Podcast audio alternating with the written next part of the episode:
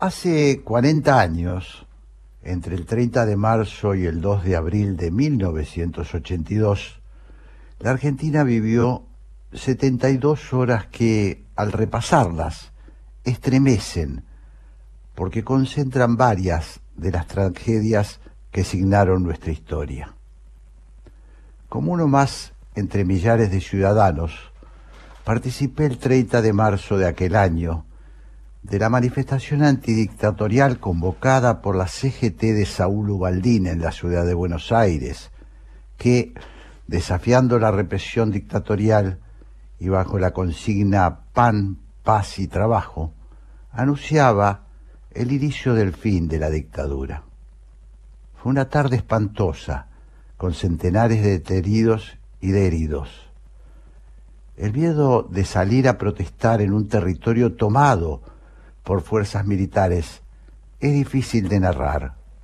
No tener ley, no contar con la protección de las instituciones, depender de la arbitraria determinación de un poder discrecional, resulta imposible de transmitir a quienes nunca lo han padecido. Se siente en el cuerpo y en el alma.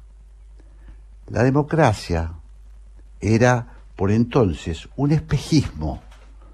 Veníamos de seis años de terror. La gente desaparecía, la gente moría. La desconfianza atravesaba la vida social. Se hablaba poco y con pocos. Un vecino, un compañero de trabajo o de estudios, podía ser un enemigo encubierto, alguien peligroso. Había literatura prohibida, canciones prohibidas, bailes prohibidos. Hasta Cambalache fue censurado en las escuelas secundarias porque transmitía un clima de escepticismo. Hoy parece absurdo. Es que las tiranías son absurdas. La mayoría de los que aquel 30 de marzo de 1982 nos juntamos en pequeños grupos en la avenida Corrientes, por el obelisco o en las cercanías de Plaza de Mayo y también en las principales ciudades de la Argentina, habíamos crecido en un país de prepotentes. Las cosas se decidían por el imperio de la fuerza, de un lado y del otro. Matar era un verbo más. Aunque todos las invocaban por esos tiempos, la voluntad de las mayorías no era sustancial. La prepotencia era la ley primera. Esa fue la razón por la que muchos fuimos al centro aquel 30 de marzo de 1982. Sentía, sentíamos que algo debíamos hacer, que la vida tenía que ser algo más digno que la que nos habían asignado, que un país no puede ser un cuartel, que unos pocos no pueden erigirse en dueños del destino de millones. Aquel día terminó con miles de detenidos, centenares de heridos y un muerto en la provincia de Mendoza. Todo indicaba que habíamos comenzado un lento, aunque persistente camino hacia algo distinto los jóvenes de entonces, imaginábamos que la noche se iría abriendo paso lentamente. No sabíamos muy bien qué queríamos y si acaso queríamos lo mismo, pero nos imaginábamos que la libertad debía figurar en aquel horizonte. Muchos llamábamos democracia a ese amanecer, aunque no estoy seguro que ese vocablo tuviera el real sentido que le fuimos dando trabajosamente a partir de 1983. Sin embargo, como suele suceder en esta patria, toda nuestra imaginación fue devorada en apenas tres días. El 2 de abril de 1982 amanecimos en otro planeta, cuando aún teníamos impregnado en el cuerpo el olor nauseabundo de los gases lacrimógenos. Muchos seguían en los calabozos y otros se recuperaban de los bastonazos recibidos. La dictadura, entonces a cargo del llamado general majestuoso Leopoldo Fortunato Galtieri, nos sorprendió con una jugada que nadie había siquiera soñado. En una operación relámpago, decidida otra vez por un puñado de elegidos, tropas de las tres fuerzas castrenses, al mando de unos pocos y experimentados militares de carrera, e integrada por chicos de 18 años, la edad por la que entonces se hacía el servicio militar obligatorio, desembarcaron en las Islas Malvinas. A partir de allí, la historia pegó un respingo. Buena parte de los dirigentes sindicales y políticos que habían participado de la protesta del 30 fueron convocados para visitar el territorio patrio recuperado. Un clima de excitación se extendió a lo largo y ancho de la Argentina. Entonces, el militar majestuoso habló en una plaza de mayo a la que concurrieron millares de personas. Me incluyo entre ellas, muchas de las cuales, apenas unas horas antes, habían sido brutalmente reprimidas por la dictadura. Me cuesta, confieso, describir tanta locura. Es tan difícil transmitir los sentimientos que se mezclaban en aquellos días. Nuestros enemigos íntimos habían pasado a ser, en cuestión de horas, nuestros referentes en una causa de enorme arraigo sentimental. La euforia sustituyó a la razón. El legítimo patriotismo que alberga en los corazones sanos del país profundo afloró de la mano de un poder ilegítimo. El triunfalismo, una enfermedad que intoxica el alma, se apoderó de millares de argentinos. Y fuimos a la guerra. Sí, le declaramos la guerra a Gran Bretaña, un país integrante de la OTAN. Por lo tanto, a los pocos días, estábamos enfrentados a las naciones más poderosas del planeta. Y buscamos nuevos aliados en los cuarteles se hablaba de las bondades de los armamentos soviéticos y el canciller de aquella dictadura que se había propuesto erradicar al comunismo de la faz de la tierra, se abrazaba con Fidel Castro. Cada 2 de abril siento que un dolor me oprime el pecho, porque, como todo argentino de bien, necesito rescatar del olvido y saltar, saldar cuentas con esos combatientes valerosos que fueron en una guerra demencial desatada por una dictadura, que murieron como héroes, sufrieron eh, mutaciones o volvieron a un país que les dio la espalda. Héroes de un país que los envió en una misión suicida, impulsada por mezquinos intereses de una banda que solo soñaba con perpetuarse en el poder. Malvinas sigue siendo una herida abierta y una, y una deuda con la historia. Hemos recorrido un camino que nos dejó desnudos y que nos ha hecho no ha hecho más que distanciarnos de nuestros legítimos reclamos. Al rendir culto a los caídos, solo nos resta decir con Antonio Machado, al volver la vista atrás, se ve la senda que nunca se ha de volver a pisar. Hablar, ceder la palabra, escuchar la 1110 presenta Haciendo Pie. Un programa que promueve el intercambio de ideas sin prejuicios. Haciendo Pie. Todos los domingos a las 12.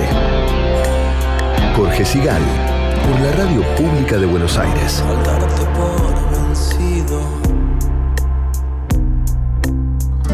Sin una sola falla. 3 de abril en la República Argentina. Estamos haciendo un programa en días conmocionantes, como lo decíamos al, in- al ingresar en nuestro espacio. Hoy nos acompañan nuestro equipo. Operadora, Gabriela Garrido. Locutora, Patricia Lamperti. Coordinación de aire, Andrés Terrile. Producción, Gabriel Matera. Producción general, nuestra protectora, Mechi Laguna. Coordinación artística, la españolísima, Raquel Aparicio. Y ahora, en este día otoñal de Buenos Aires, la recibo a Patricia Lamperti. Hola Patricia, ¿cómo estás? Hola Jorge, ¿cómo andás? Bien, acá disfrutando del sol Me otoñal. parece muy bien. Sí, y está esperando lindo, un poquito. Sí, está lindo, está lindo. Hay que disfrutar porque viene el frío. Sí. Bueno, vamos a lo nuestro. Vamos, para comunicarse con Haciendo Pie lo, lo hacen a través del Twitter, en este caso el de la radio, arroba la 1110, y si no también está arroba Jorge Sigal.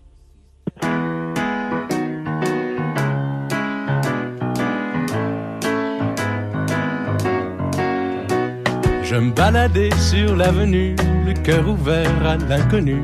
J'avais envie de dire bonjour à n'importe qui. N'importe qui, et ce fut toi. Je t'ai dit n'importe quoi. Il suffisait de te parler pour t'apprivoiser. Aux Champs-Élysées. Aux Champs-Élysées.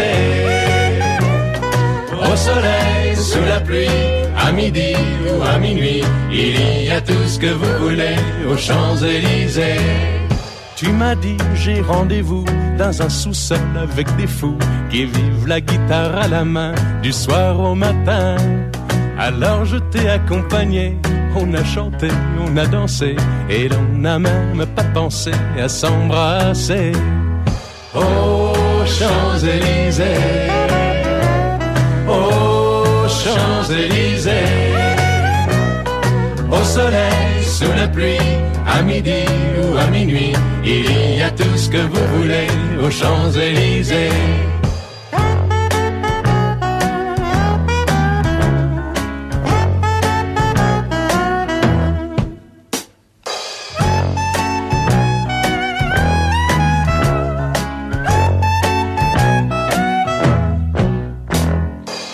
Hier soir, deux inconnus, et ce matin sur l'avenue, deux amoureux tout étourdis par la longue nuit. Et de l'étoile à la concorde, un orchestre a mis le corps. Tous les oiseaux du point du jour chantent l'amour. Aux Champs-Élysées, aux Champs-Élysées. Au soleil, sous la pluie, à midi ou à minuit, il y a tout ce que vous voulez aux Champs-Élysées. Aux Champs-Élysées. Aux Champs-Élysées. Au soleil, sous la pluie, à midi ou à minuit, il y a tout ce que vous voulez aux Champs-Élysées. Aux Champs-Élysées. En Haciendo Pie escuchábamos a Joe Dassin cantando Los Campos Elíseos. Haciendo pie. Una búsqueda. Algunas propuestas y muchas dudas para pensar. Operación Masacre es el primer programa de libros de periodistas de la radio argentina. Así es, hace siete años que venimos haciendo aquí Operación Masacre por la 1110 los domingos a las 20, porque aunque usted no lo crea, los periodistas a veces nos damos el tiempo para escribir investigaciones periodísticas, para escribir novelas, para escribir ensayos y hasta para escribir poesía. Operación Masacre los domingos a las 20 por la 1110 es programón.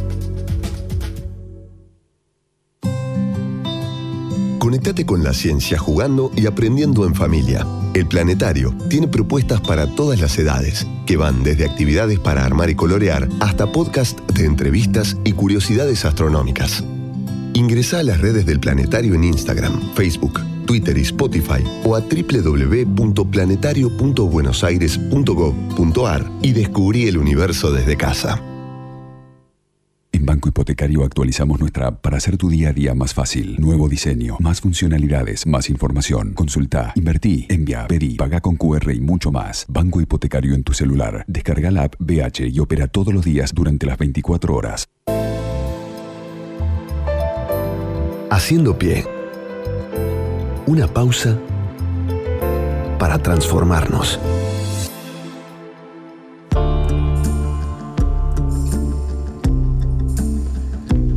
Siendo las 12.21 en la ciudad de Buenos Aires y las 17.21 en Bolonia, Italia, hoy nos acompaña a la distancia el querido historiador Loris Sanata, profesor de Historia Latinoamericana y director del Máster de Relaciones Internacionales Europa-América Latina en la Universidad de Bolonia, Argentina.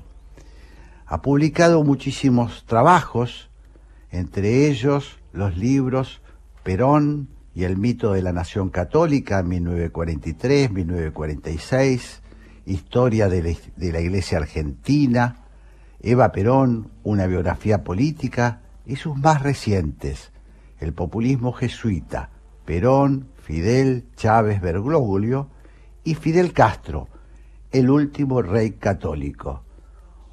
Un italiano casi porteño. Hola Loris, ¿cómo estás?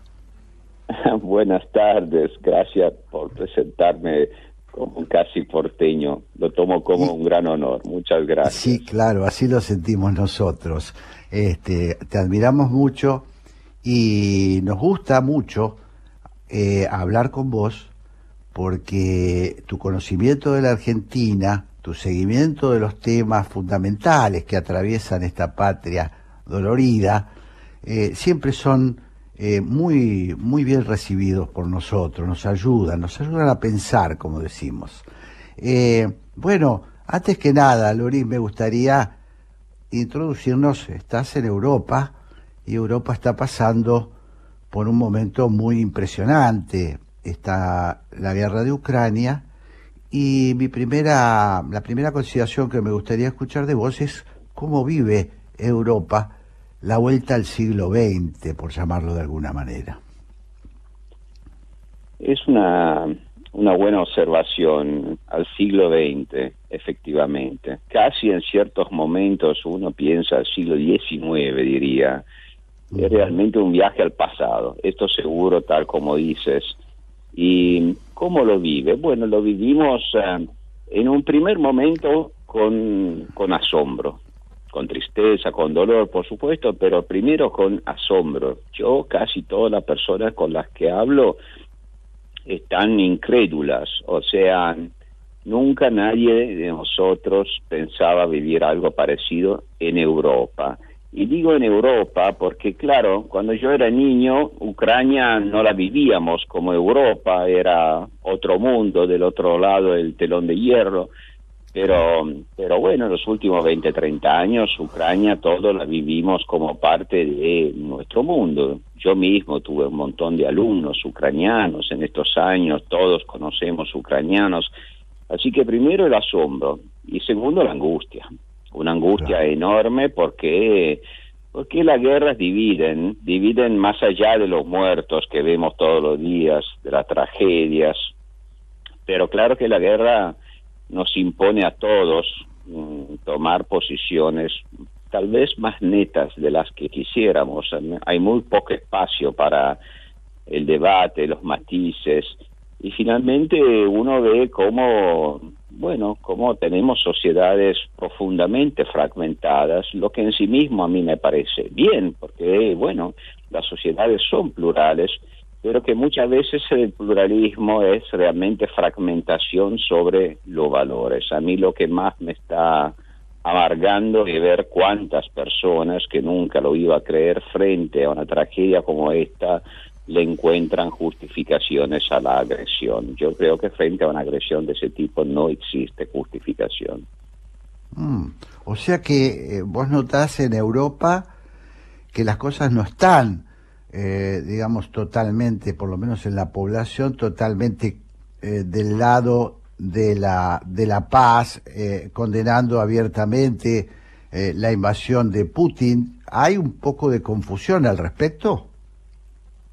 Sin duda, sin duda hay divisiones en cierto sentido, si lo miro no como ciudadano indignado, sino que lo miro como profesional de la historia, que es mi oficio, no debería sorprenderme. Por otra parte, en todos estos años, la figura de Putin, que todos sabíamos de quién se trataba y qué tipo de régimen había creado, pero la figura de Putin gozó con amplia, amplia popularidad en nuestras opiniones públicas y, bueno, partidos de tipo populista, tanto populista de derecha como populista de izquierda, eh, que simpatizaban con Putin en cierto momento llegaron a tener la mayoría en el Parlamento italiano, pero también en otros países de Europa fueron muy populares, a lo mejor no tanto como en Italia, pero sí lo fueron.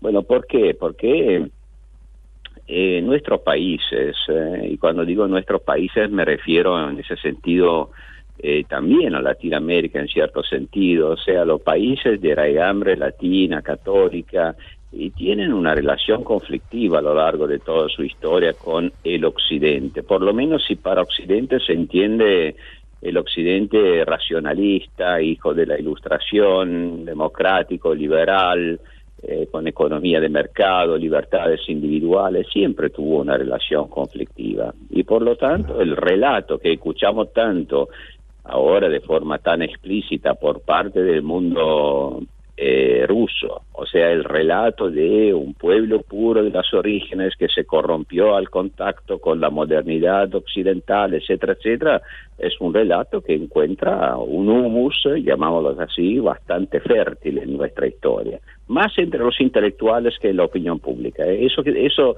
tengo que decirlo y las encuestas lo aseguran, o sea, yo creo que la gente de a pie, y yo me meto tranquilamente entre la gente de a pie en esto, porque no soy ningún experto de estas cosas, pero la gente de a pie mira en la tele y, bueno, hay límites que, que, no puede aceptar. O sea, el intelectual puede justificarlo a Putin, pero, pero nosotros lo que vemos las imágenes nos da realmente escalofríos y no, hasta ahí no podemos llegar. Estoy hablando con el historiador Lori Sanata un experto en populismo y un experto en Latinoamérica y particularmente en la Argentina. Y aprovechando que te tengo en línea, querido Loris, me gustaría deslizarme con esto último que dijiste hacia la Argentina, eh, concretamente, porque dijiste algo que a mí me viene, bueno, me viene eh, haciendo ruido en el último tiempo y que es que el populismo efectivamente parece estar más eh, metido, la idea del populismo, las diferencias que el populismo plantea parecen más eh, estar mirando eh, en un sector, en, una, en, minorías, en minorías intensas, por llamarlo de alguna manera. te pregunto, viendo que se agota un relato, que ya parece inconsistente muchas de las cosas que el populismo viene sosteniendo en la Argentina, donde parecía que estábamos iniciando hace unos años una nueva guerra este, por la purificación de la patria, te pregunto si nosotros no hemos sobreestimado un poco al populismo, si no hemos hecho de esto, de este consumo de minorías, algo eh, demasiado enorme. Es una buena pregunta. ¿eh? Y por otra parte te conozco y por lo tanto no me sorprende que sea una muy buena pregunta y, y, que claro, yo no sé responder, pero entiendo por dónde va la pregunta.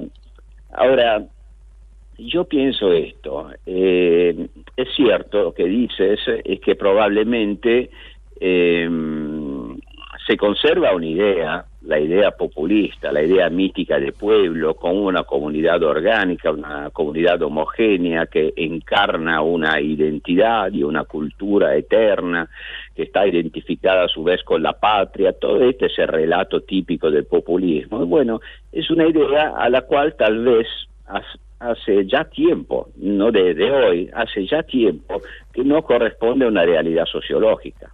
O sea, ese pueblo no existe. Eh, ahora, uno se pregunta si realmente alguna vez existió. Yo digo que sí, que existió más que hoy, sin duda, pero que como tal no existió nunca. O sea, efectivamente, la base del populismo es una base mítica y los mitos son creados generalmente por minorías y, y el problema es cuando estos mitos funcionan para conquistar el imaginario de las mayorías.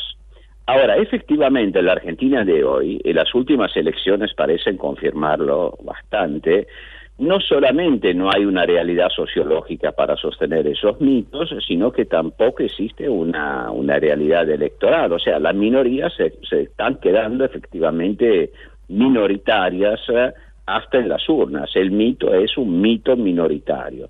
Y esto, eso efectivamente es un cambio histórico, muy profundo, y uno se pregunta qué va a llenar ese vacíos, porque porque guste o no guste, a mí no me gusta, pero tengo que admitir que es así, y que finalmente también los sistemas democráticos necesitan de alguna mitología que bueno, que forme identidades políticas, grupos de participación política, y uno se pregunta cuáles mitos pueden pueden nacer, porque si no es la lucha de todos contra todos. Así que está en una situación muy delicada. Argentina y dentro de Argentina especialmente, como siempre, el drama de siempre, el peronismo. Pues ese mito fue esencialmente un mito peronista. Claro, te llevo a la semana del, de, a la última semana de marzo, este, cuando se hizo acá la manifestación del 24 de marzo.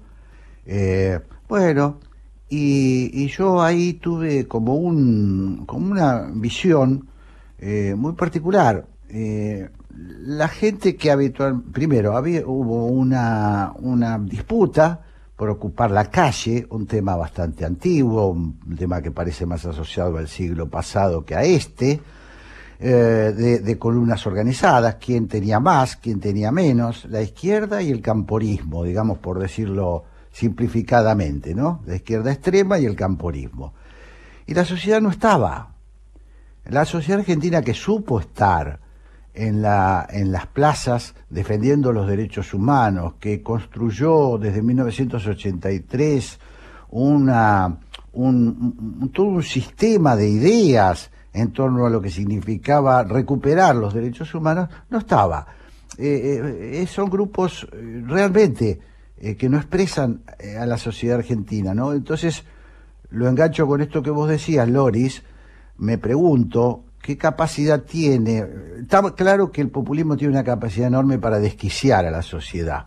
Ahora la pregunta es, eh, eh, el sector republicano, democrático, que ha sido un poco reticente a tener, eh, a tener, por así decirlo, relato, entre comillas, ¿no? Es decir, a tener, a vincular un poco más este, su pragmatismo con, con los sentimientos, que finalmente también pesan a la hora de eh, elegir, es decir, de elegir, ¿no? Es decir, tener alguna algún algún sueño. Eh, ¿Vos lo ves así? Eh, bueno, yo veo, primero comparto contigo esta idea de que la sociedad ya no está en esos movimientos y, es el precio de haber parcializado temas que, que son universales.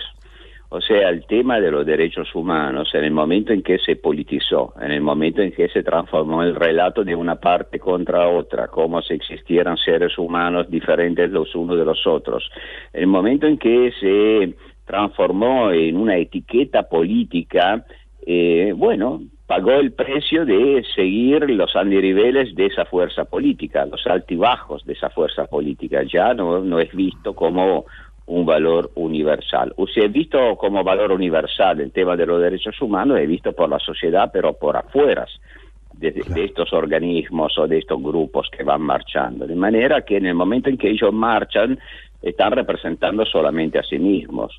Por otra parte, recordar el 24 de marzo, que debería ser una fecha patria, una fecha nacional, una fecha de todos, eh, recordarla como relato de una parte, ya en sí mismo dice que, que no solo son minorías, sino que quieren ser minorías, y al ser minorías, bueno, terminan alejándose cada vez más de, eh, bueno, de la mayoría de, de la opinión pública. Después está el otro tema que tocaste, y el otro tema que, que tocaste yo no solamente digo que yo no tengo la solución, es que yo no creo que no exista la solución. O sea, eh, la idea republicana de democracia, sí, puede tener ciertos momentos en la historia eh, en que se concentra sobre algunos temas, eh, una libertad específica que ha sido violada, los derechos humanos, pero generalmente la visión republicana de la democracia es una visión fría del pueblo, fría de la democracia, casi eh, procedural diría, ¿no? Y es un y por lo tanto entiendo que al ser una visión fría frente a la visión del populismo, que en cambio tiene una visión muy cálida, ¿no? Muy acogedora del del pueblo, de la participación, de, de las identidades, y claro que parte en una posición de desventaja, pero no creo que haya posibilidad de eliminar ese dato. Eh, Porque creo que realmente la democracia republicana nace por la conciencia de que la otra democracia es demasiado caliente y que uno se quema con la democracia demasiado caliente y que por lo tanto necesita enfriar un poco los paños despersonalizando en la medida de lo posible las relaciones institucionales. Así que no hay realmente caminos recortados. La democracia republicana debe tener paciencia, sabiduría, eh, se hace día tras día eh, enfriando los exagerados entusiasmos. Es la democracia de Aristóteles en contra de la idea platoniana del, del pueblo que debe ser uno. No, no, en la democracia republicana somos muchos, eh, múltiplices, ¿no? Claro. Eh, estoy hablando con el historiador italiano Lori Sanata, experto en la Argentina, y hoy hay una definición que mm, creo que coincide con esto que venimos hablando, Loris, de mm, en el análisis de Ricardo Kirchner en el diario Clarín, eh, empieza a pintar el panorama del oficialismo y dice que está vacío de ideas. Es decir, eh, sacada la cáscara aquella del neomontonerismo, aquella, aquel entretenimiento que tuvimos durante tantos años, parecería que hoy cuando hablan, bueno, este, tenemos el acuerdo con el Fondo Monetario, nos peleamos por si somos o no somos partidarios del Fondo Monetario, nadie sabe muy bien este, qué representa. Ahora tenemos un sector eh, kinderista que eh, parece haber descubierto que el Fondo Monetario no es un ogro, sino que es un club al que, de, naciones con los que hay que negociar. y por el otro lado, también me parece que empieza a estructurarse en Argentina un ideal de país un poco más normal. No sé, tengo la impresión que hay mucha gente preguntándose si no hay que volver a la idea del trabajo, eh, que empieza a cansarse de la invasión del Estado, eh, que se da cuenta que con, con, el subsidio no se va a ningún lado, que es, un, es indigno y es este, insuficiente. Eh, ¿Vos crees que estamos ante las puertas de una nueva, de la posibilidad de una nueva discusión en la Argentina? Mm, no sé, la verdad, yo tengo mis dudas, pero estoy hace más de dos años que no viajo a la Argentina, no tengo el pulso desde lejos, desde lejos me cuesta un poco. Ahora, lo que dice, no, no había leído la nota que te refieres de Ricardo Crispo, pero si dice así, la verdad que yo comparto totalmente. O sea, eh, si uno mira el, debate dentro del peronismo, que es realmente una encrucijada fundamental para el futuro del país en ese momento, por las razones que venía diciendo, uno observa un enorme vacío, o sea, no observa ningún debate. Tal vez el presidente sea el emblema ¿no? de todo esto. O sea, yo creo que en estos dos años dijo un, todo, un montón de cosas y todo su contrario. O sea, está, está jugando como un sailing gigante todos los roles en la película, de manera que uno no entiende. Y en cambio, no, el peronismo debería tener la valentía en este momento de medirse con su propia historia, con sus propios valores, con el mundo. Y en cambio, sus lemas son muy gastados, ¿sí? el nacionalismo antifondo monetario, eh, la militancia del Estado. Los grupos militantes peronistas hablan de militar el Estado, o sea, parece de estar en los años de entreguerra, realmente en un mundo que no existe eh, en ningún lado. Y así que esto, esto da miedo. A mí esto realmente me da miedo porque el peronismo bueno, la mayoría de aquellos que me conocen saben que a mí no me gusta, pero yo no soy de aquellos que, piensan que el peronismo deba o pueda desaparecer. Argentina necesita un peronismo republicano, fiel a sus instituciones. Eh. Esto por un lado. Por el otro, no sé si en la Argentina se está dando el fenómeno a que te refieres. Ojalá, yo digo ojalá. Yo veo que todavía hay muchas culturas políticas que siguen... Eh, eh, dándole empujes al árbol del Estado a ver si sigue dando frutos. O sea, sigo viendo, será que yo estudio especialmente el mundo religioso, el mundo católico, pero sigo viendo eh, una, una, cultura muy pobrista que sigue pensando que la modernidad es una forma de corrupción moral, que sigue pensando que, bueno, la caridad del Estado es lo primero y que la teología prima sobre la economía y que por lo tanto no, no piensa que sea un problema el déficit fiscal, que sea un problema la escasa productividad, la competencia, que formen todo parte de un paradigma tecnocrático que la Argentina, en cuanto nación católica, no debería considerar. Yo sigo viendo esta forma cultural, pero si tú me dices que, que no, que por lo menos se está un poco debilitando esta visión y que por lo tanto en la Argentina se abre un debate más parecido a lo que se están dando en otros lugares del mundo, bueno, me voy hoy con una buena noticia y me mucho.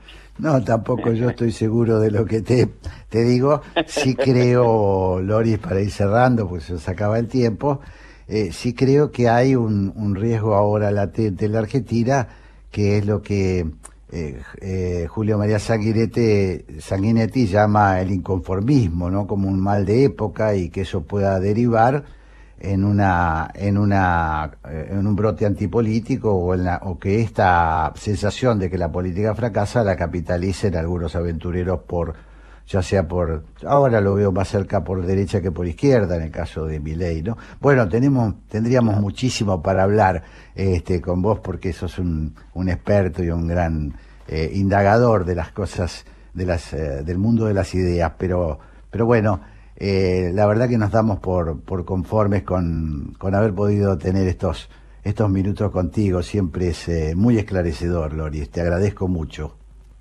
Muchas gracias, realmente ha sido un enorme placer y les mando un grandísimo abrazo. Un fuerte abrazo, Loris. Hasta pronto.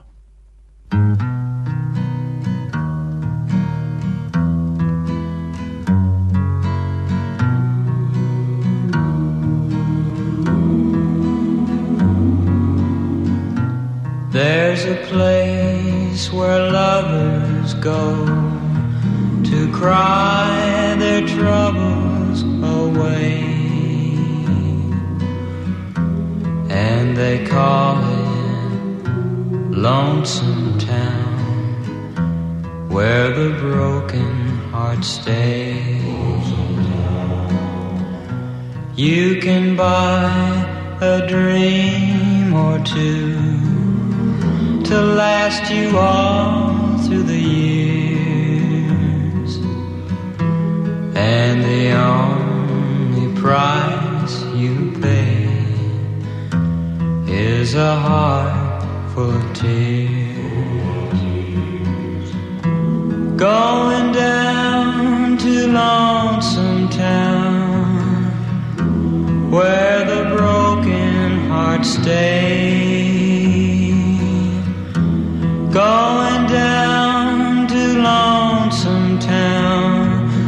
Cry my troubles away. In the town of broken dreams, the streets are filled with regret.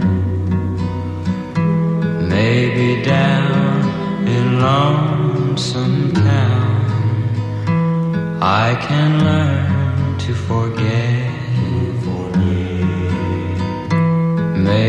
down in Lonesome Town, I can learn to forget.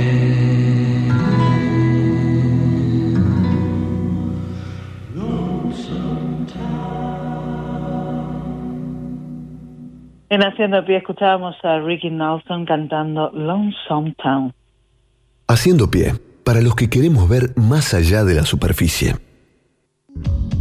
Hola, soy Graciela Fernández Meijide y el programa que yo conduzco se llama ¿Por qué? Y el por qué es esa pregunta que desde muy chiquito hacemos para indagar y en este caso es sobre la actualidad nacional generalmente, aunque a veces las fronteras no nos detienen y nos vamos un poco más allá. Repito, este programa va los domingos a las 14 horas. Los espero.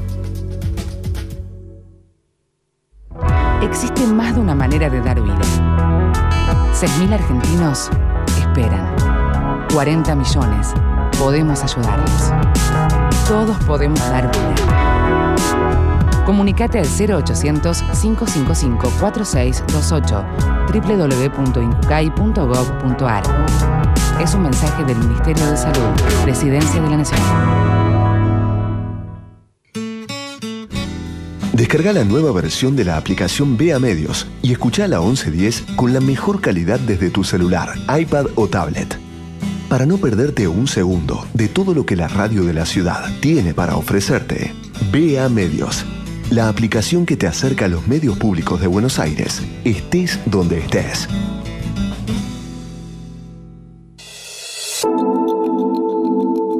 Haciendo pie. Un espacio para la curiosidad.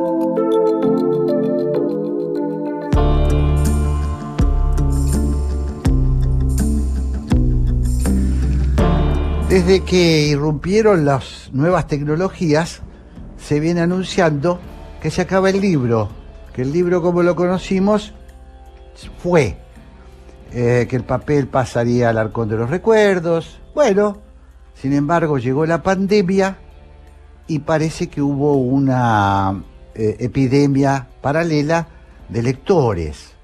Eh, y entre estas cosas que, nos parecen tan propicias, eh, queríamos hablar hoy con quien está a cargo de un evento que hace tres años lo extrañamos muchísimo, que es la Feria del Libro. Se trata del escritor, eh, periodista, gestor cultural y editor Ezequiel Martínez. Él fue director del Centro Cultural de la Biblioteca Nacional Mariano Moreno, fue prosecretario de redacción de la sección Cultura y Revista Eñe desde octubre del 2003 a marzo del 2016 y es director actual, director general de la Feria Internacional del Libro de Buenos Aires, que se llevará a cabo entre abril y mayo. Ya ah, estamos en las puertas. Hola Ezequiel, qué gusto tenerte en línea. Hola Jorge, el gusto es mío, muchas gracias por, por estos ratos para charlar del libro, algo que tanto nos, nos une, nos convoca y como bien dijiste, estamos esperando la feria después de dos años, tres sin feria presencial, por fin vamos a Claro. volver. Así que nada, una alegría. Qué bueno. ¿Cuándo empieza la feria, este Ezequiel? Mira, para el público abre la inauguración oficial es el jueves 28 de abril. Primero están las jornadas profesionales, que son estas instancias más para la industria, donde se convoca editores, traductores, eh, libreros, bueno, en fin, todos los que tienen que ver con la industria del libro, que son tres jornadas, 26, 27, 28, y el mismo 28 se inaugura y cierra el lunes 16 de mayo. O sea, son 21 días en total. Bien, empecemos por el comienzo, este, porque la gente se ha desacostumbrado. El 28 se hace el acto inaugural. ¿Quiénes van a estar en ese acto inaugural? Mira, el, el escritor este año que va, va a hacer el discurso en representación así de, de- de autores argentinos es Guillermo Sacomano. Eh, gran la ciudad, el gran escritor. El- la ciudad invitada de honor es eh, La Habana, que ya era la que iba a ser en la Feria 2020, que se suspendió casi un mes antes del inicio por la pandemia y se mantuvo esa invitación, así que supongo que al- alguien de representación de, de La Habana estará presente en el acto inaugural y después, bueno, lo que es tradicional, ¿no? Eh, el, el- supongo que el ministro de Cultura de tanto de la ciudad de Buenos Aires como de la Nación ya han confirmado su presencia. Y el Decime- presidente de sí, la Fundación sí. El Libro, que es Ariel Granica, perdón. Claro.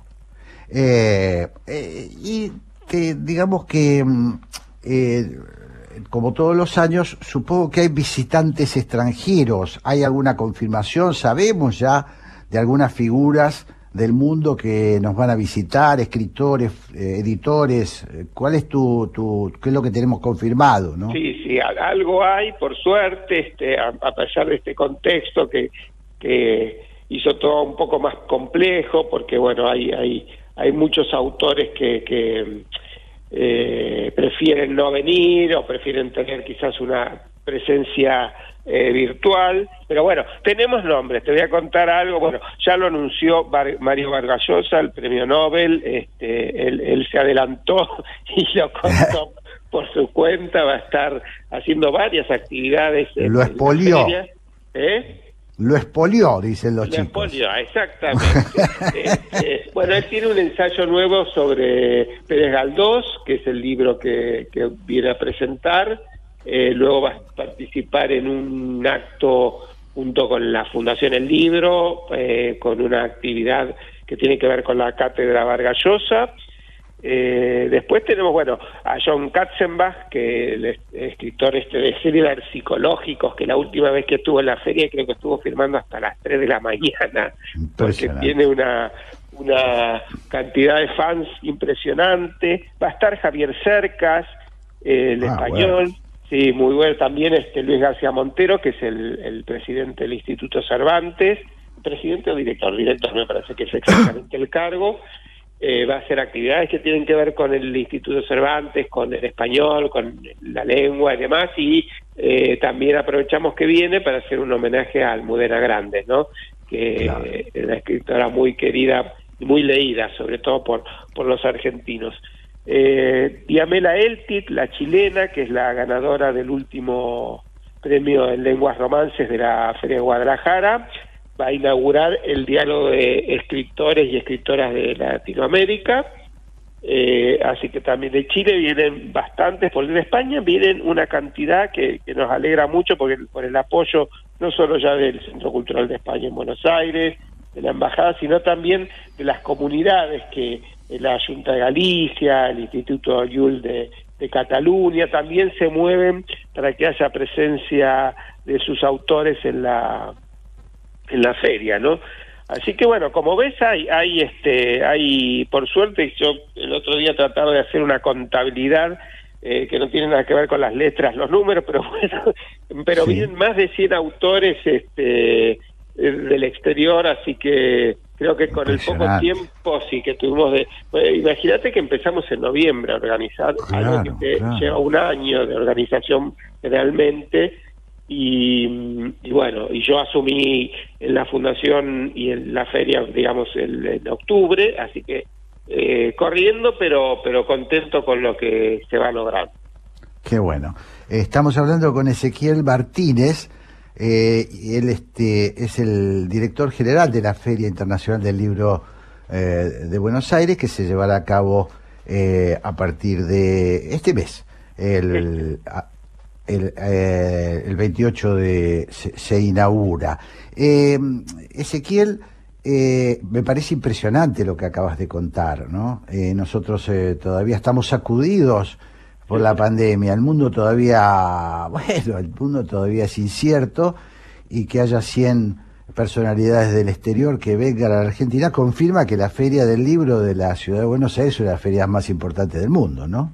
Exacto, sí, sí, es, es eh, una de las más importantes, de las que más tiempo dura en cantidad de días y por lo tanto una con la mayor cantidad de, de visitantes eh, de, de las grandes ferias que hay en el mundo y una de las más este, longevas, si, si querés. Claro. Eh, eh, tiene, ya, bueno, esta es la edición 46, hubiese sido la 48, pero ya está casi, y la Fundación del Libro creo que ya está por cumplir los 50 años dentro de muy poco, así que eh, no solo todas estas características, sino también una de las más más tradicionales en lo que hace el mundo del libro y, eso también ayuda ¿no? a que autores vengan a, a visitarnos y a, y a, querer estar presentes este, es, esa, esa tradición, esa marca eh, que tiene de, de, identidad muy fuerte, este, convoca también, ¿no?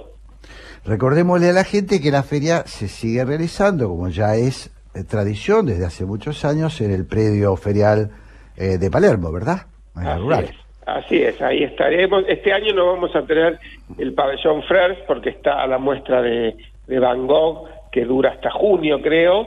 Eh, que era, bueno, nos quedamos sin una de las salas más grandes, porque esa era con capacidad para mil personas, pero bueno, nos queda la José Hernández, que por suerte está, va a estar ocupada todos los días de la feria con muchísimas actividades, este, así que, pero bueno, salvo esa, ese pequeño detalle, digamos, el, es el lugar de, tradicional, con los pabellones que todo el mundo más o menos que visita la feria ya conoce casi con los ojos cerrados, porque es una cita no solo para los que somos lectores de siempre, sino eh, para familias, muchísimos jóvenes, y, y creo que eso ayuda a generar nuevos lectores, que es lo que buscamos también.